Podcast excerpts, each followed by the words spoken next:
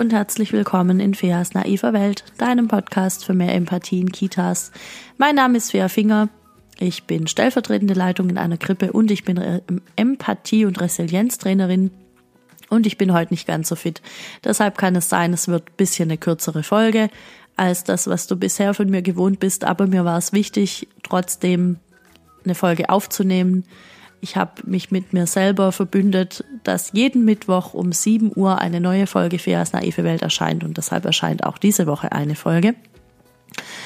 Ähm, und ich möchte so ein bisschen darüber sprechen, wie wir zu mehr Selbstempathie kommen können, weil ich finde, nur wenn ich selbst weiß, wie ich rankomme an meine Gefühle und an das, was mein Bedürfnis ist in manchen Momenten, nur dann kann ich Kinder gut darin unterstützen, das auch zu lernen und einfach irgendwann dann auch zu wissen.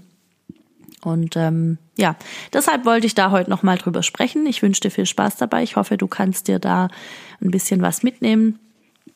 Ich habe also angefangen und habe versucht, mich ein bisschen reinzuversetzen in die Situationen, ähm, die ich erlebt habe, in denen irgendwie was schief ging. Also wo vielleicht jemand mit einem Kind nicht so umgegangen ist, wie ich das besser gefunden hätte oder wo vielleicht jemand auch mit mir nicht so umgegangen ist, wie ich das besser gefunden hätte.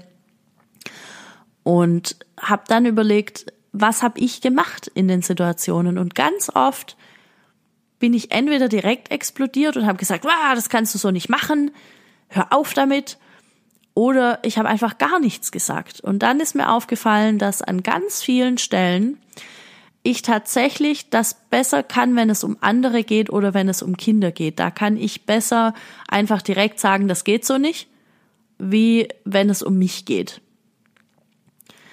Und dann ist mir aufgefallen, das ist aber auch kein guter Weg. Also es ist einfach auch nicht so clever, direkt zu explodieren und zu sagen, hey, wie kannst du nur du Truller, warum machst du das so? Das ist voll dumm von dir, das ist voll falsch, das, das machen wir hier, das machen wir hier, aber anders.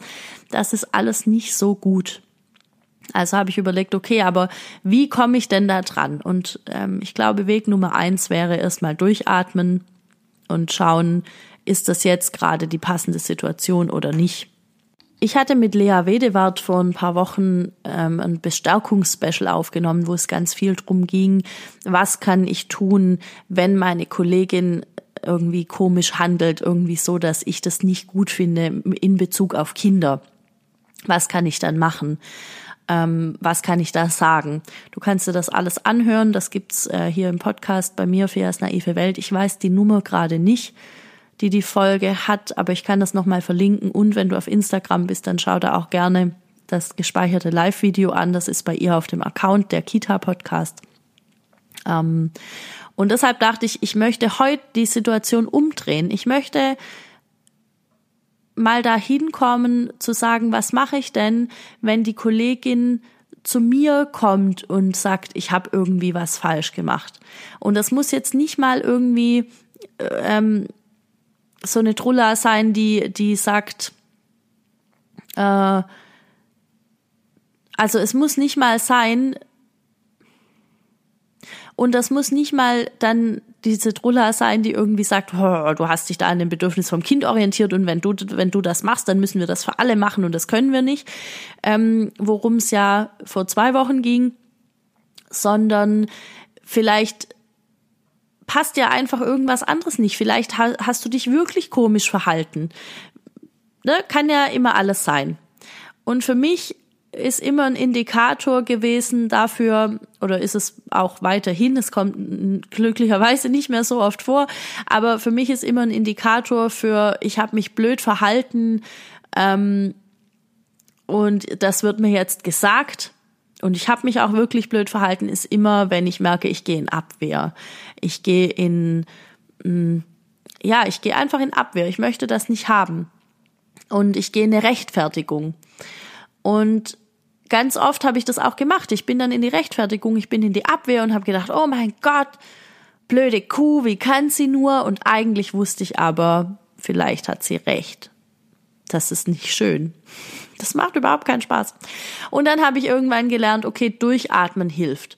Es erstmal sein lassen, wie es ist, weil es ist einfach nur das, was ich draus mache. Wenn ich es jetzt nicht super hoch koche für mich, weil ich mich vielleicht sogar auch über mich selber ärgere, dass ich es nicht besser hingekriegt habe in dem Moment und jetzt kommt die auch noch und sagt mir das, ja, ähm, dann hilft's immer durchzuatmen. Und dann habe ich gemerkt, ist es gut, wenn ich an das Gefühl rankomme, ähm, wenn ich irgendwie tatsächlich irgendwas komisch gemacht habe. Ich weiß gerade überhaupt nicht, ob das wirklich die Richtung ist, in die ich reden wollte, aber ich rede jetzt einfach mal weiter und schau, was passiert. Also, ähm, das heißt, ich hinterfrage mich dann so ein bisschen und fange an, das Gefühl anzunehmen von dieser Abwehr und diese Reaktion und dann schaue ich, okay, und wo sitzt das denn, wenn ich so eine Abwehr habe und und ähm, was hatte ich gerade noch? Rechtfertigung, genau. Abwehr und Rechtfertigung. Also das sind Reaktionen und die sind ja mit einem Gefühl verknüpft. Und wo sitzt jetzt das Gefühl dafür? Ähm, und da kann ich empfehlen, das einfach mal zu lokalisieren im Körper und zu sagen, okay, Gefühl, wo sitzt du?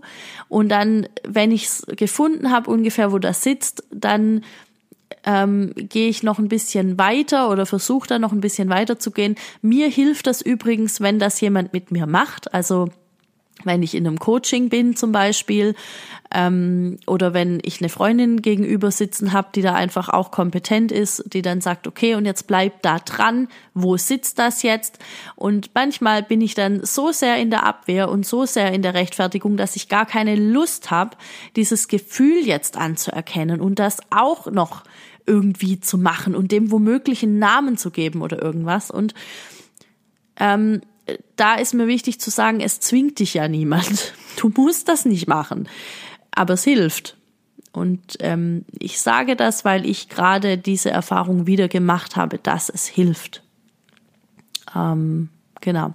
Das heißt, lokalisieren, bisschen reinspüren, dann vielleicht hat das Gefühl einen Namen, vielleicht heißt es Benjamin oder vielleicht heißt es Franz oder warum haben eigentlich bei mir die Gefühle immer irgendwie Männernamen? Weiß ich jetzt auch nicht. Ist auch egal. Ähm, vielleicht hat es eine Farbe, vielleicht hat es irgendeine bestimmte Form. Und dann kann ich schauen, was steckt denn hinter dieser Abwehr, die ich da habe. Also ich komme dann da dran. Ist es eine Enttäuschung über mich selbst, dass ich einfach nicht anders reagieren konnte in dem Moment? Ist es ähm, wurde ich schon mal verletzt? Hat mich schon mal jemand in, in so einer Situation verletzt, wo ich vielleicht ganz offen gewesen wäre für eine gute Kritik, wo mir jemand, ähm, wo ich dachte, jemand möchte mir auf eine liebevolle Art sagen, hey, äh, das und das kannst du aber schon besser. Was ist es? Und ähm, das dann zu drehen und auch zu sagen, das ist jetzt mein Gefühl und es ist wichtig, dass ich das anerkenne. Ja, und was machst du dann damit?